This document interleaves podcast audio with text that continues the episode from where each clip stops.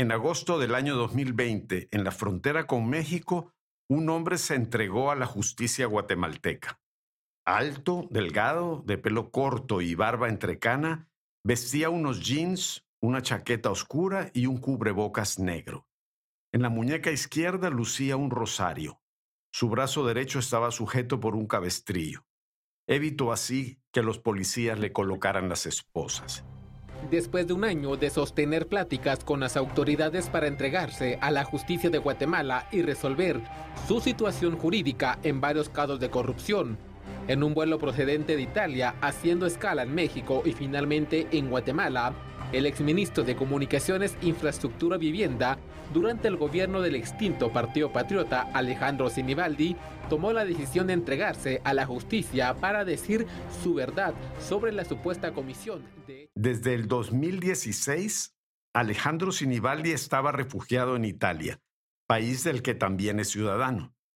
Ocho órdenes de captura pesaban sobre él, todas relacionadas con su gestión en el Ministerio de Comunicaciones. Hijo de grandes terratenientes, fue el ministro que más se benefició de la corrupción del gobierno de Otto Pérez Molina. Una corrupción sistemática, generalizada y planificada que demostró un grado de sofisticación nunca visto hasta entonces. Antes de ser enviado a prisión, Sinibaldi improvisó una conferencia de prensa en la torre de tribunales. Desde el primer día dije que me iba a presentar. Las razones de por qué me tardé se irán conociendo más adelante, pero es un trámite que ha, ha tomado más de un año para que el día de hoy esté presente aquí en Guatemala. Y de inmediato amenazó con revelar los nombres de sus antiguos socios y siempre fue mi objetivo poder presentarme y poder aclarar los errores que había cometido y poder señalar a la gente en mi ausencia me ha utilizado. Eh, obviamente no será un proceso sencillo, pero mi principal objetivo es contar la verdad. Y contar la verdad significa hablar de muchas cosas. Pero gran parte de esa verdad ya se conocía. Durante años, la Comisión Internacional contra la Impunidad en Guatemala lo había investigado a profundidad. La CICI y el MP habían revelado la amplitud de sus negocios corruptos. Habían nombrado ya a sus asociados y diseccionado sus esquemas internacionales de lavado de dinero. Habían expuesto ante una ciudadanía asombrada la prodigiosa fortuna que Sinibaldi había acumulado soborno tras soborno tras soborno.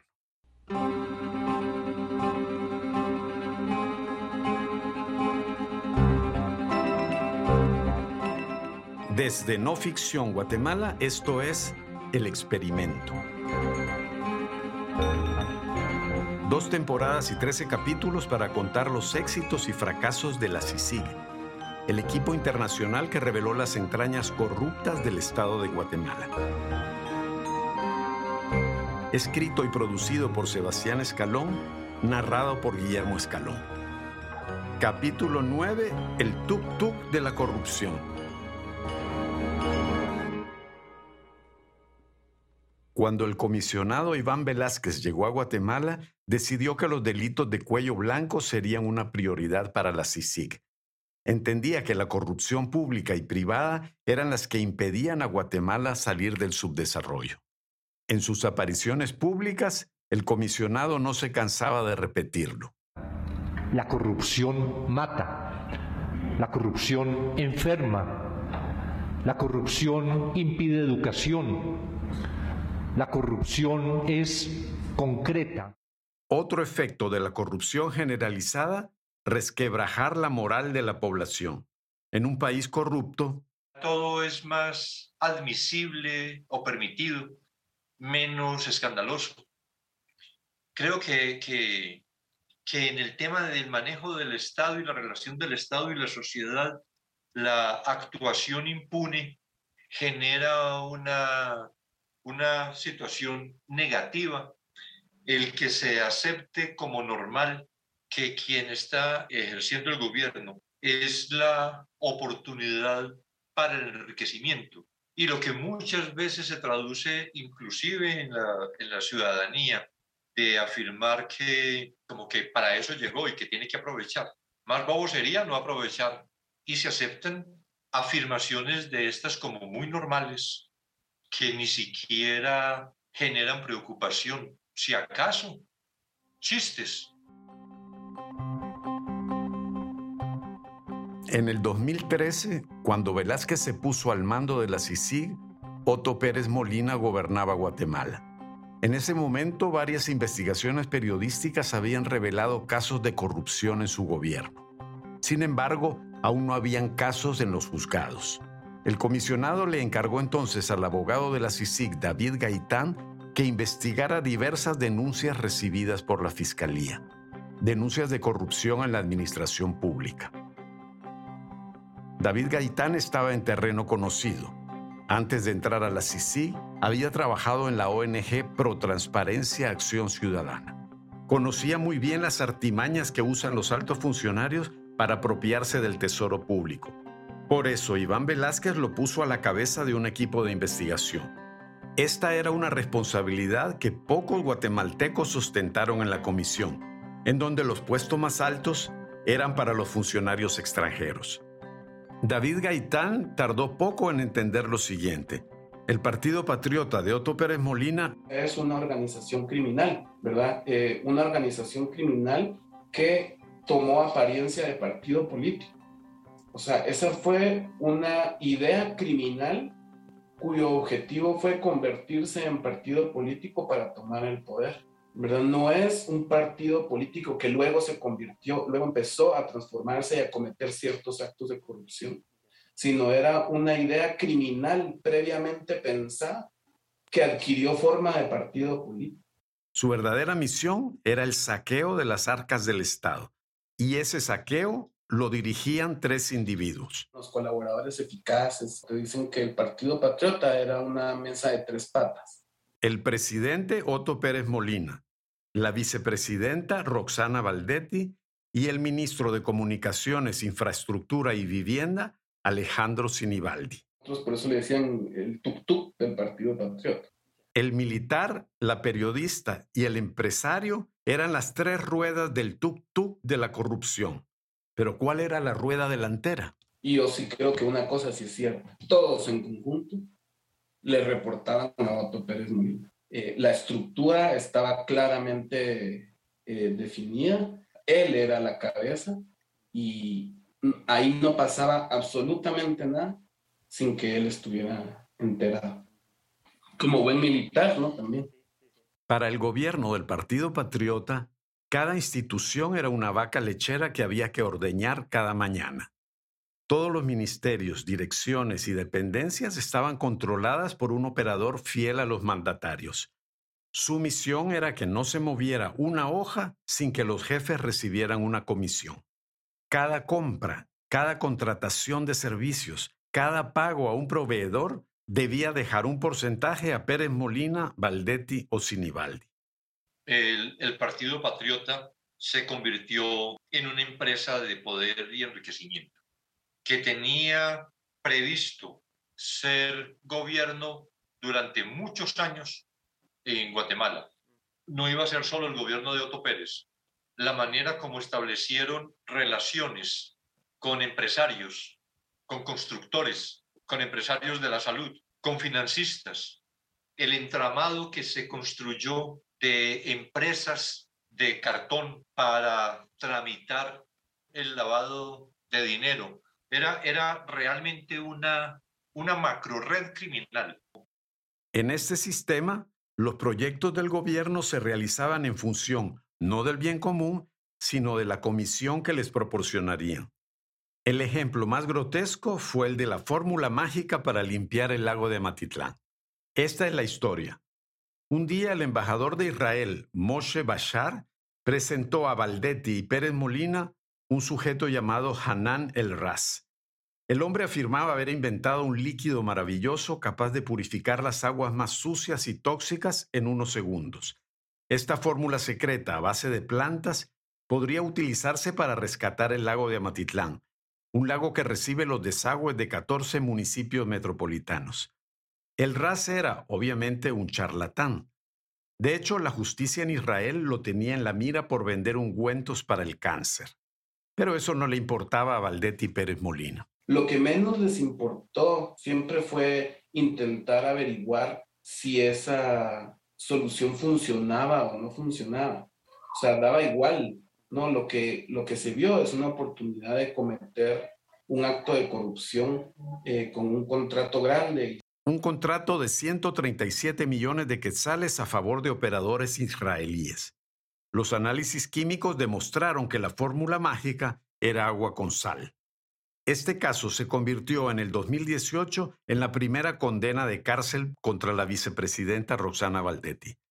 Pero la fórmula mágica era uno entre cientos de negocios. El panorama completo de la corrupción del patriota lo trajo el caso La Línea. En efecto, el contador de Roxana Valdetti y su operador estrella se convirtieron en colaboradores eficaces de la Fiscalía. Pero además, los allanamientos realizados cuando reventó la línea brindaron a los investigadores cientos de miles de documentos. Ahí aparecían los socios y financistas del Partido Patriota. Aparecían las empresas de cartón y el monto de los sobornos. Sobornos que eran llamados pudorosamente incentivos comerciales monetarios. Esta documentación generó una serie de investigaciones potentísimas. Entre ellas, el caso TCQ sobre la concesión del mayor puerto del país a una empresa española el caso Aceros de Guatemala sobre cómo esta megaempresa evadía sus impuestos, el caso La Cooperacha sobre cómo los ministros de Otto Pérez Molina juntaban dinero para hacerle regalos de cumpleaños, un avión, un helicóptero y una bonita casa en la playa. Pero en junio del 2016 reventó el caso más emblemático, un caso que logró rastrear el destino de alrededor de 500 millones de quetzales malversados una investigación colosal que se basó en el análisis de 2.5 millones de documentos y que llevó al banquillo de los acusados a más de 50 personas. Comenzamos con información de justicia. Esta mañana continuó la audiencia de primera declaración en el caso cooptación del Estado. Estos son los detalles más importantes. El caso cooptación del Estado fue un terremoto. El Ministerio Público imputó este martes a 30 de 54 sospechosos de integrar una estructura que se habría apoderado de diversas entidades públicas, la cual defraudó las finanzas del Estado al cobrar sobornos por otorgar contratos a empresas particulares. La Fiscalía detalló... Por primera vez aparecieron los socios privados del Partido Patriota. Este megacaso puso en la picota a empresas de todos los sectores de la economía, entre estas, las gasolineras Blue Oil, la minera Montana Exploradora, los bancos GIT y Ban Rural, la constructora Sigma y Albavisión, el monopolio de la televisión abierta. Cooptación del Estado demostró que a partir del 2007, Otto Pérez Molina y Roxana Valdetti empezaron a enriquecerse gracias a la política. Empresarios financiaron ilegalmente su campaña en previsión de futuros negocios. Cuando ganaron las elecciones, los mandatarios siguieron enriqueciéndose a través de los sobornos. Cooptación del Estado mostró que en la economía guatemalteca las cartas estaban marcadas. Imposible para los empresarios honestos competir con los empresarios corruptos. Imposible prosperar sin sobornar. Tanto se proclaman de manera general y abstracta de la libre competencia, de la seguridad jurídica, del ambiente propicio para los negocios, de la confianza inversionista, que resulta ser solo también un discurso, porque todos esos principios se desconocen en la práctica. No hay progreso posible en un país gobernado así. El Estado naturalmente tiene que cumplir mínimamente funciones de bienestar general, pero lo preponderante en estados de esta naturaleza es la defensa del interés de las élites que han tenido tradicionalmente el control del Estado. Pero la CICIG no había terminado con el gobierno patriota. Hasta ahora, los casos se habían centrado en las figuras de Otto Pérez y Roxana Valdetti, dos de las ruedas del tuk-tuk de la corrupción. La tercera, Alejandro Sinibaldi, aún rodaba libre por el mundo. Miren, este no está tan joven. La verdad, Pero ¿está fisiquín o no? ¿Está fisiquín o no está fisiquín? Se llama Alejandro Sinibaldi. Es ministro de Comunicaciones. Fisiquín, como lo llamó Roxana Valdetti en un mitin electoral, no estaba entre los fundadores del Partido Patriota, pero tenía un talento particular. Era el mejor recaudador de dinero para las campañas electorales. Por eso, en el 2012, el presidente Otto Pérez lo premió con el mejor de todos los ministerios, el Ministerio de Comunicaciones, Infraestructura y Vivienda. El destino es ayudar llevarte desarrollo hasta tu comunidad. Los puentes, carreteras y toda la obra pública estarían a su cargo. A trabajar se ha dicho. Por eso hemos construido puentes, caminos rurales y carreteras, recuperando más de 5.000 kilómetros de la red vial del país. Investigar a Sinibaldi no fue tarea fácil para la CICI y el MP. El caso La Línea lo había puesto en alerta. Cuando se enteró que Pérez Molina y Valdetti estaban siendo investigados, tomó medidas de precaución. Para empezar, vació las cajas fuertes de sus apartamentos. Según la propia asistente de Sinibaldi, sacaron 120 millones de quetzales en efectivo de las propiedades del exministro.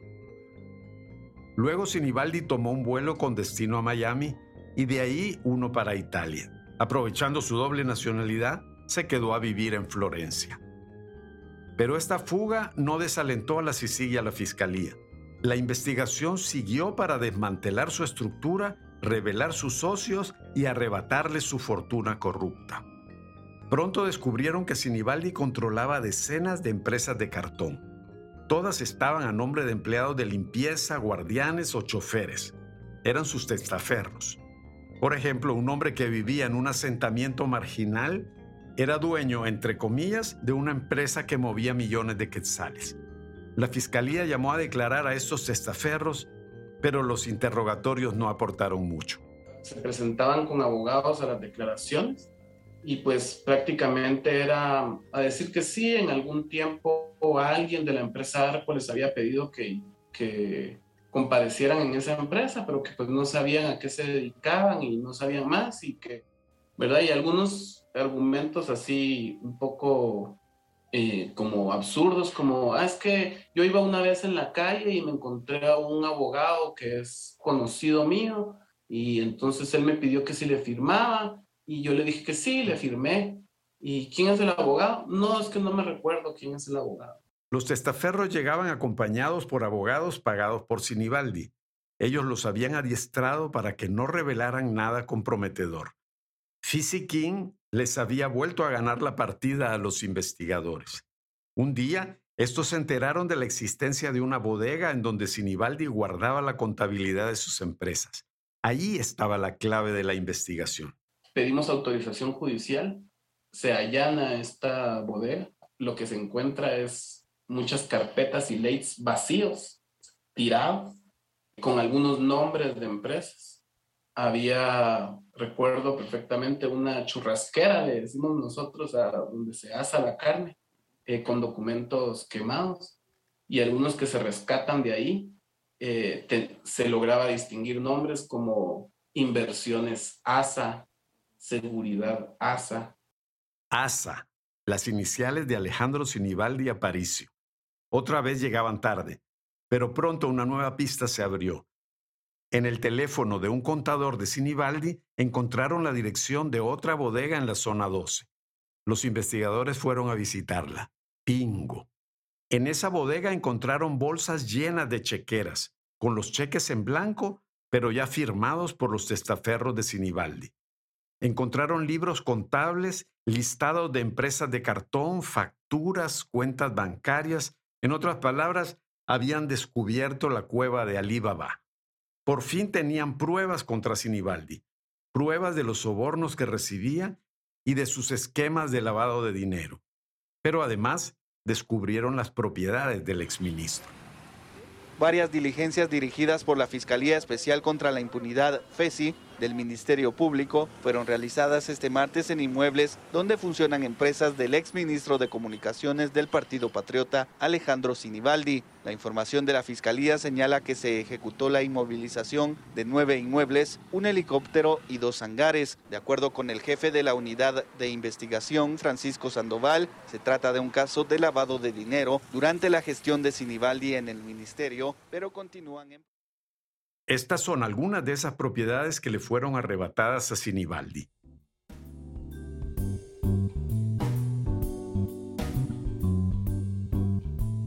En Antigua, la Casa Noble, una hermosa estancia colonial con su patio, sus columnas y fuentes de piedra en el centro. En Carretera El Salvador, la Casa Bonita, una mansión de diseño repleto de arte y muebles finos. En el puerto de San José, la Casa Mi Sueño, un inmenso chalet de playa con techo de palma abierto al mar.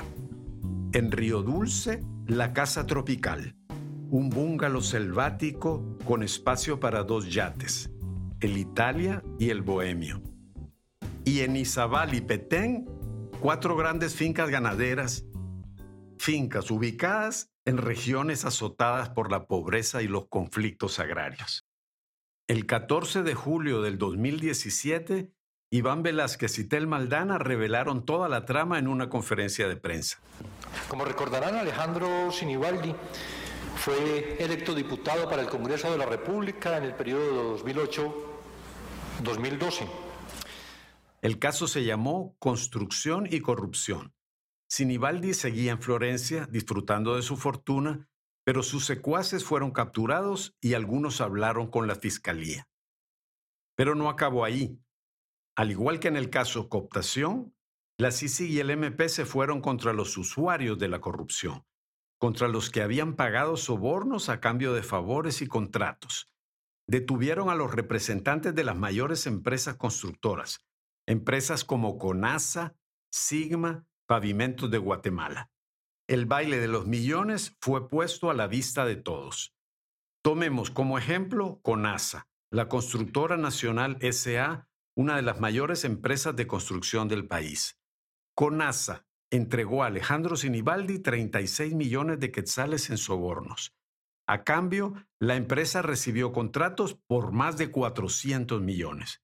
El representante de CONASA en ese tiempo era el ingeniero Álvaro Mayorga. Hablamos con él.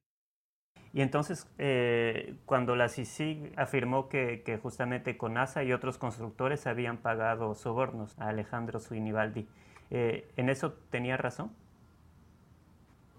Eh, sí, de hecho fue parte del, del, reconocimiento que nosotros hicimos, ese pago de sobornos hicimos un, se hizo pues de, parte de mi persona y otras personas que estuvimos implicadas, se hizo un reconocimiento público, una, una como disculpa pública porque al final entendíamos que, el, que o entendimos que la, la forma de hacer los trabajos no era, no era a través de, de pagar sobornos, yo creo que hay, hay otro tipo de, de cuestiones eh, que se pueden hacer eh, para transparentar la obra y, y creo que es una tarea que, todavía está pendiente en Guatemala para poder hacer. ¿Y para qué eran esos sobornos? Pues mire, era para pagar la deuda vieja, era para, para pagar deuda vieja y poder seguir trabajando, era la forma de trabajo que, que, teníamos y, de alguna forma era tal la, la, magnitud de la deuda de arrastre que, que si uno no entraba a trabajar con ese esquema, eh, pues simplemente se quedaba sin trabajo y, no, podía, no podía seguir generando empleo, o se metía uno al sistema o, se quedaba fuera. Sinibaldi cobraba dos veces, primero cuando otorgaba nuevas obras y luego cuando las pagaba. Y lo que me da curiosidad es cómo pide un ministro un soborno, cómo, cómo, eh, con qué palabras, cómo funciona eso.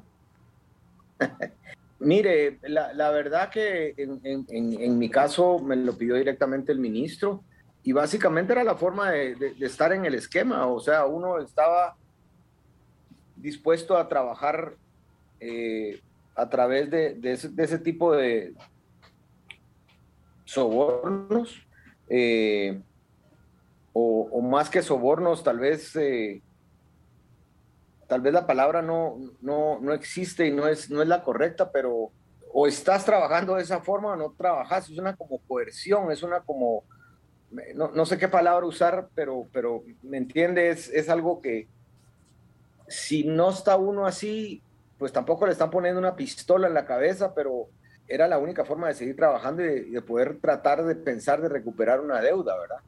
Y, lo que hacía era, era, pedirle un porcentaje, le decía, eh, o le decía una cifra. O, era, era, era un porcentaje, era, era y, está en mi declaración, era un porcentaje. Eh, en nuestro caso era del 5% y, y, pues eso era lo que tenía que uno eh, manejar, pues, y, sabiendo que le iban a pagar la deuda de arrastre y todas las horas que venían de la misma forma.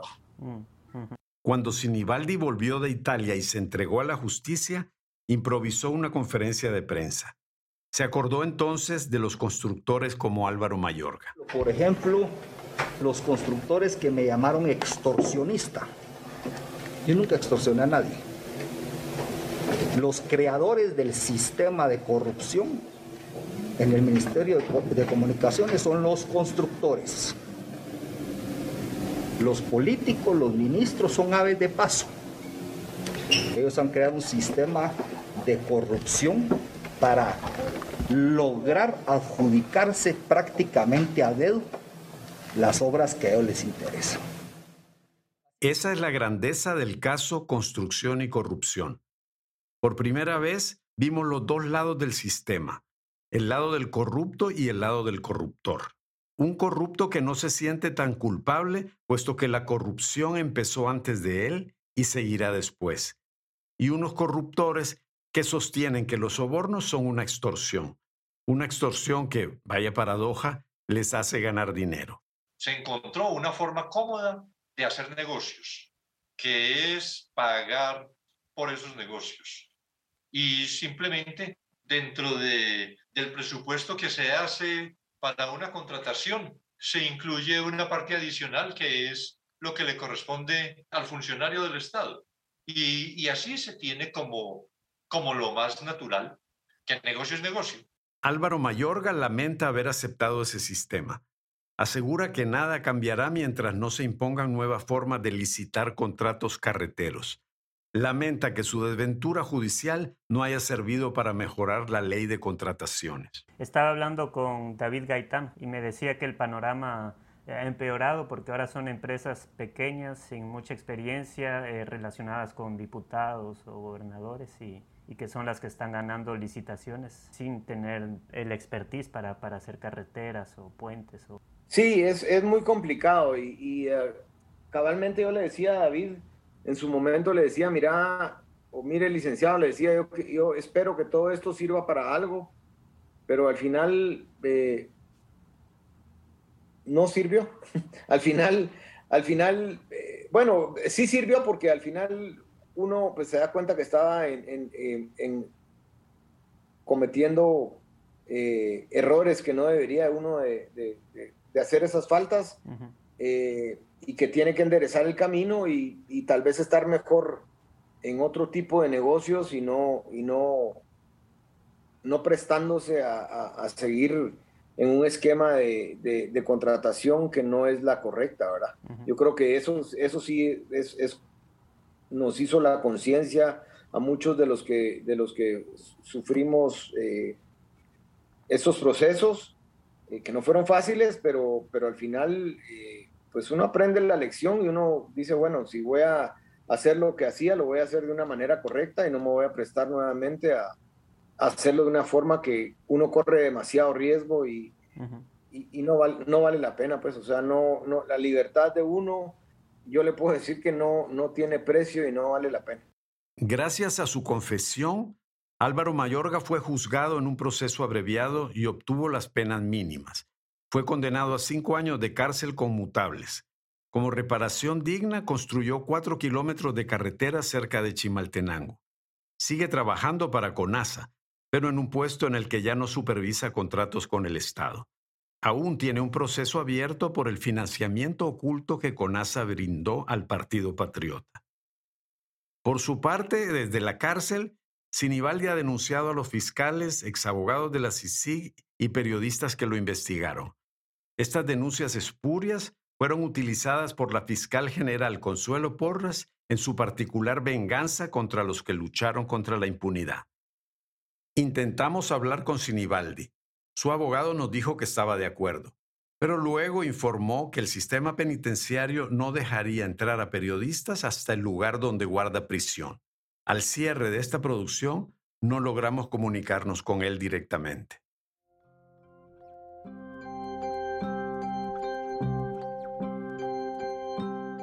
Pero volvamos al año 2017.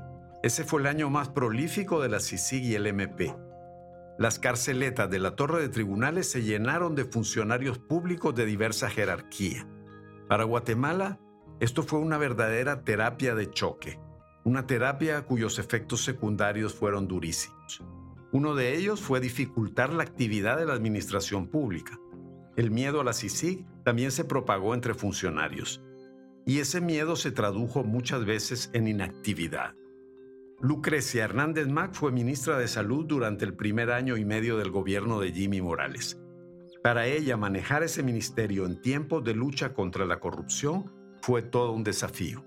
Había una como sensación de que se estaba criminalizando la administración pública, ¿verdad? Había mucho miedo en el Ministerio de Salud y en otros lugares en donde creían que la Contraloría General de Cuentas les iba a caer, ¿verdad? Y que mm, la CICI le iba a caer a la gente. Entonces, mucha gente decidió no firmar licitaciones, no hacer compras, no hacer nada, para no, digamos, eh, después ser víctimas de, de, esa lucha contra la corrupción llevada al extremo, ¿verdad? Los auditores de la Contraloría General de Cuentas la entidad encargada de vigilar los gastos del Estado, se volvieron más feroces que el más feroz de los fiscales. Entonces se fueron de hacerse la vista gorda durante toda la época del Partido Patriota a poner denuncia hasta porque tardabas un día más o pedías un día más de prórroga para entregarles información. Y alguna vez alguna auditora, auditora que estábamos discutiendo algún hallazgo me decía, lo que pasa es que a nosotros también si nosotros no ponemos la denuncia, nos ponen denuncia, porque van a decir que somos cómplices, ¿verdad? Eso los inducía a ser intransigentes, y la intransigencia trajo situaciones absurdas como esta. Una denuncia de la Contraloría General de Cuentas en contra de un grupo de enfermeras que habían, digamos, manejado vacunas, ¿verdad? Entonces, por ejemplo, yo tengo un niño al que le tengo que inyectar la BCG, ¿verdad? La vacuna contra la tuberculosis. Resulta que yo tengo que abrir el frasquito que tiene 10 dosis, ¿verdad? Inyectárselo al niño porque es la oportunidad, en cuanto nace, es la oportunidad para, para vacunarlo. Y si no logro usar ese frasquito, esas otras nueve dosis en las siguientes 24 horas, tengo que tirarlas. Es lo que le llaman dosis no útiles y dentro de la compra de vacunas siempre se incluyen las dosis no útiles y las que se tienen que descartar. Pero resulta que la Contraloría General de Cuentas y sus auditores decidieron que no, que las que esa es son digamos bienes del Estado que se desecharon y que las enfermeras tienen que pagar todas esas dosis desechadas. Y les pusieron una denuncia. Para evitar ser denunciada, una enfermera podría decidir no abrir el frasco y no vacunar niños ese día. Sí vimos una paralización en la administración pública donde mucha gente no quería tomar decisiones de compras, de contratación de gente, etcétera, por miedo a que hubieran hallazgos y denuncias de la Contraloría General de Cuentas y finalmente eh, causas penales por parte del Ministerio Público la CICI. Me, preguntaba si, si justamente para ti fue un tema de preocupación, decir, a lo mejor hay una firma ahí que se va a convertir en denuncia y la denuncia en, prisión preventiva. De hecho, bueno, sí. No, pero no, no, no tanto con la CICIC, sino en general, de verdad. O sea, mira, ser funcionaria o servidora pública em, está tan mal visto en general, ¿verdad? Está tan, se ha, abusado tanto y ha habido tanta corrupción en la administración pública que siempre te van a ver con sospecha y sabes que cualquier firma puede ser malinterpretada o sabes que te pueden meter gol, ¿verdad? Y, y tú firmar cosas que no son correctas, ¿verdad? Para los servidores públicos, firmar o sellar un documento se convirtió en un acto angustioso. ¿Qué tal si esa firma o ese sello lo llevaba un día a la cárcel? Un ejemplo, el caso X Pisa uno de los crímenes más horrendos que investigó la CICIG, pero también un caso por el que la comisión fue muy criticada. Esta es la historia. El Instituto Guatemalteco de Seguridad Social brinda a sus afiliados con problemas renales el servicio de diálisis. Para estos pacientes, este tratamiento es un asunto de vida o muerte. Hasta el 2014, el IX contrataba a una empresa internacional para realizar la diálisis las cosas funcionaban bien. Pero ese año los jefes del IX decidieron cambiarse a una empresa mexicana llamada PISA. ¿Por qué? Por el soborno. Según la CICIG y el MP, PISA pagó una comisión del 15% por el contrato. Los resultados fueron desastrosos. La incompetencia del personal a cargo de las diálisis y los insumos médicos de baja calidad resultaron en la muerte de más de 50 pacientes. La CICIG llevó el caso a los tribunales. Entre los acusados estaban los jerarcas del IX y de la empresa PISA. Pero también fueron arrestadas cuatro enfermeras. Su crimen, haber conformado la junta de licitación que otorgó el contrato a PISA. Los documentos llevaban su firma. ¿Qué mejor prueba de su culpabilidad? Pero no es tan sencillo. Las enfermeras no tenían ningún poder de decisión. Habían sido escogidas al azar entre el personal del IX si querían conservar su empleo, tenían que firmar esos documentos que sus jefes pusieron ante ellas. Y si no lo hacían, adiós. Alguien más firmaría. La CICIG y el MP las trataron como si fueran parte de la estructura criminal. Pasaron dos años y medio en prisión preventiva. Sí, ese es un caso en el que ellas no debieron responder cómo lo hicieron. Es decir, ahí hay un caso real de, utilización de los niveles superiores de personas que no tenían ningún conocimiento sobre procesos de licitación y que fueron utilizados. Sí. ¿Y cree que la persecución penal contra ellas no debe haber sucedido? por lo menos no debió ser tan rigurosa como porque se les trató como cualquiera de los demás. Wow. No, me lo esperaba. Eh, pero sí, es... Eh, en esto hay, hay, hay situaciones y, y, situaciones en medio de, de toda la actividad. Y hay... Yo no recuerdo del abogado de la CICIG cuál era su posición específica respecto de las enfermeras. Es decir, no recuerdo en realidad de, discusiones ya más puntuales en, en, ese caso, pero en eso es discusiones que se generan de jefe de la FESI, fiscal del caso, fiscal general, jefe de investigaciones de la CICIG, abogado de la CICIG y comisionado. Mm. Sí era en, todos los eventos eh, un, un, grupo como de seis que participaba en esa discusión. Pero, sí. Mm, mm. Sí. O sea que sí lamenta, digamos, esa decisión de la CICI o de, de, este grupo en el que participó usted. Sí, sí, yo creo que, que en esto hay una, aunque pudiera entenderse, aunque pudiera no, aunque es legal, resulta injusto.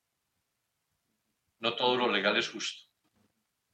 Las enfermeras fueron condenadas en el 2018 a penas de cárcel. Un año después fueron absueltas en apelación. Todos los acusados del caso X-Pisa, incluyendo los operadores que negociaron el soborno, fueron absueltos. La muerte de los pacientes renales es un crimen que quedó en la impunidad.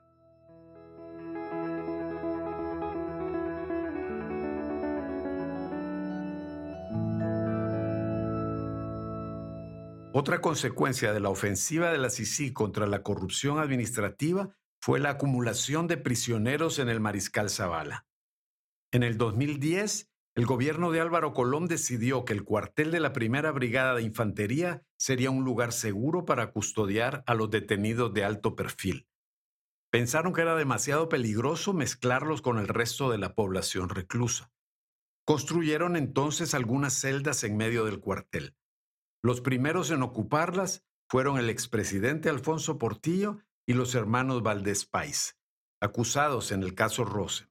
Luego llegarían otros más, como el ahora presidente Alejandro Yamatei, acusado del asesinato de prisioneros en la cárcel de Pavón. Con las investigaciones lanzadas a partir del 2014, el número de detenidos explotó. El mariscal Zavala no tuvo tiempo para prepararse ante esa avalancha humana. Álvaro Mayorga, el constructor de carreteras, nos habló de la vida en el Mariscal. ¿Cuánto tiempo estuvo usted ahí? Yo estuve 105 días. Los iba contando. sí, yo creo que todos los que estuvimos o hemos estado ahí eh, recordamos exactamente el número de días que estuvimos o de meses, eh, porque es algo que lo marca uno. Pero ¿cómo eran las condiciones de vida? ¿Dónde se dormía? ¿Cómo se comía? ¿Me, lo podría describir un poco? A ver, cuando nosotros llegamos, eh, habían instalado unas, unos como tiendas de campaña, unas carpas grandes, eh, y dormíamos como 60 personas ahí, eh, en literas. El piso era, era, era piso de, de, tierra en ese momento, después poco a poco se fueron construyendo pisos de, de cemento para irnos a bañar y para ir al baño teníamos que ir a, los baños comunales que estaban retirados de, de, esas galeras que eran provisionales. Teníamos unas, unos tolditos afuera con, con sillas plásticas y mesas plásticas y de alguna forma ahí, pasábamos parte del tiempo eh, leyendo o, conversando o cualquier cosa.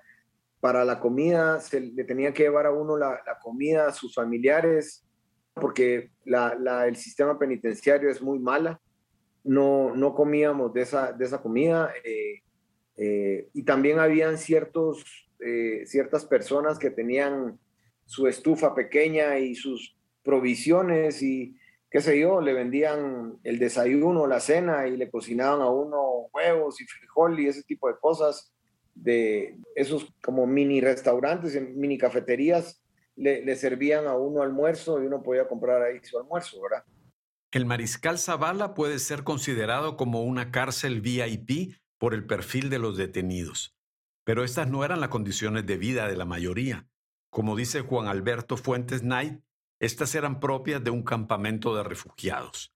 Fuentes Knight fue detenido junto a casi todo el gabinete del presidente Álvaro Colón en febrero del 2018 acusado de fraude en el caso transurbano. Él sostiene su inocencia y asegura que no hay nada ilegal en sus acciones al frente del Ministerio de Finanzas. Al momento de ser arrestado, Fuentes Knight era presidente de Oxfam, una ONG internacional que lucha contra la pobreza y la desigualdad. Eh, hay, una, hay una dimensión económica también ahí que es bien interesante. Yo lo estaba viendo como economista porque es un pequeño mercado de servicios, sobre todo, ¿verdad? Entonces ahí había un peluquero, pequeñas como cafeterías así unipersonales, en fin, todo un pequeño mundo así muy concentrado, eso sí, siempre muy hacinado. Hasta los espacios para las mesas se vendían, ¿verdad? Descubrió allí una desigualdad que reflejaba la que denunciaba Oxfam.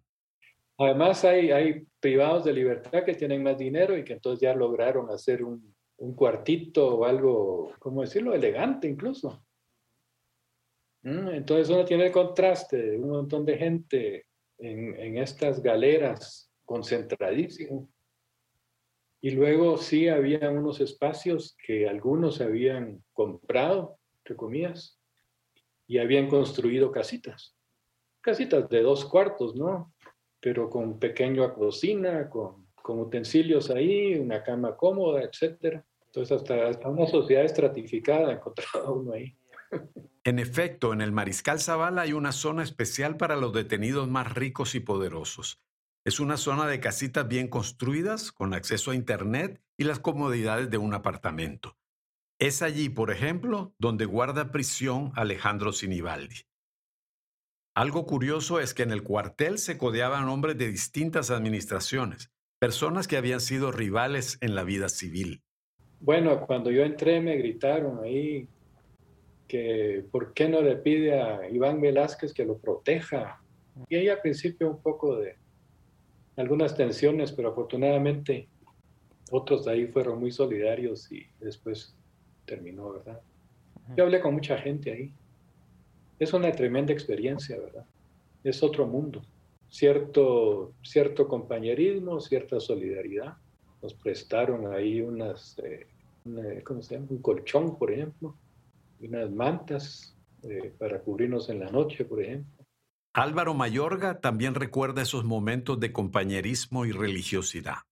A veces uno se quebraba, pues, o, muchas de las veces uno se quebraba y, siempre había alguien amigo ahí que uno pues, ni conocía y se le acercaba y lo miraba mal y, pues, le daba palabras de consuelo y demás. También habían grupos de oración, grupos eh, tanto evangélicos como pues cristianos como católicos y eh, unos rezaban el rosario y otros ah, tenían su momento de oración. Yo creo que eso era parte de la ayuda eh, importante que, que, que, se tenía ahí adentro, ¿verdad? Y, y, es algo que uno de alguna forma en esos momentos lo aprecia mucho. En Mariscal Zavala, pues yo le puedo decir que aprende uno a que las cosas que uno tiene no se las uno no tiene el, no nació con el derecho de, adquirido, por así decirlo, y el trabajo que hicieron sus padres y, y, y, todo eso hay que agradecerlo enormemente porque uno llegar y no tener una cama donde dormir, no tener agua caliente, eh, fue algo que, que, fue de alguna forma dificilísimo, traumático, pero al, al, mismo tiempo también enriquecedor porque uno aprende a dar gracias a, a Dios de, de, de, todo lo que uno tiene, pues de tener cama, de tener agüita caliente, de tener almohada. Al mismo tiempo, el mariscal se convirtió en el lugar de todos los complots. Operadores y abogados dentro y fuera de la prisión empezaron su labor de destrucción de la independencia judicial. Y mientras tanto, la CICIG y el MP investigaban la corrupción de los jueces y magistrados, y en ese esfuerzo hicieron descubrimientos asombrosos. Mostraron por qué en Guatemala la justicia es la excepción y no la regla. Nada de lo que ocurre hoy en Guatemala se explica sin esta serie de casos que desnudaron el sistema de justicia. Pero eso lo veremos en el siguiente episodio de El experimento.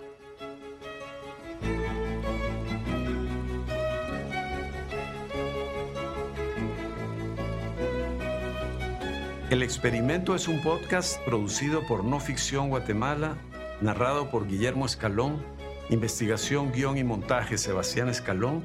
Edición de textos Osvaldo Hernández. Asistente de producción Giovanna García. La música es de Lloyd Rogers y Kevin MacLeod. El experimento fue grabado en Nevería Records por Ikari Lawrence, técnico de grabación. Material de archivo, todo noticias y prensa libre. Esta producción ha sido posible gracias a la Seattle Foundation y a los más de 150 patrocinadores que respondieron a nuestra campaña de crowdfunding. No Ficción cuenta a Guatemala a través de reportajes, crónicas y periodismo de datos. Búscanos en todas las redes sociales como arroba no ficción.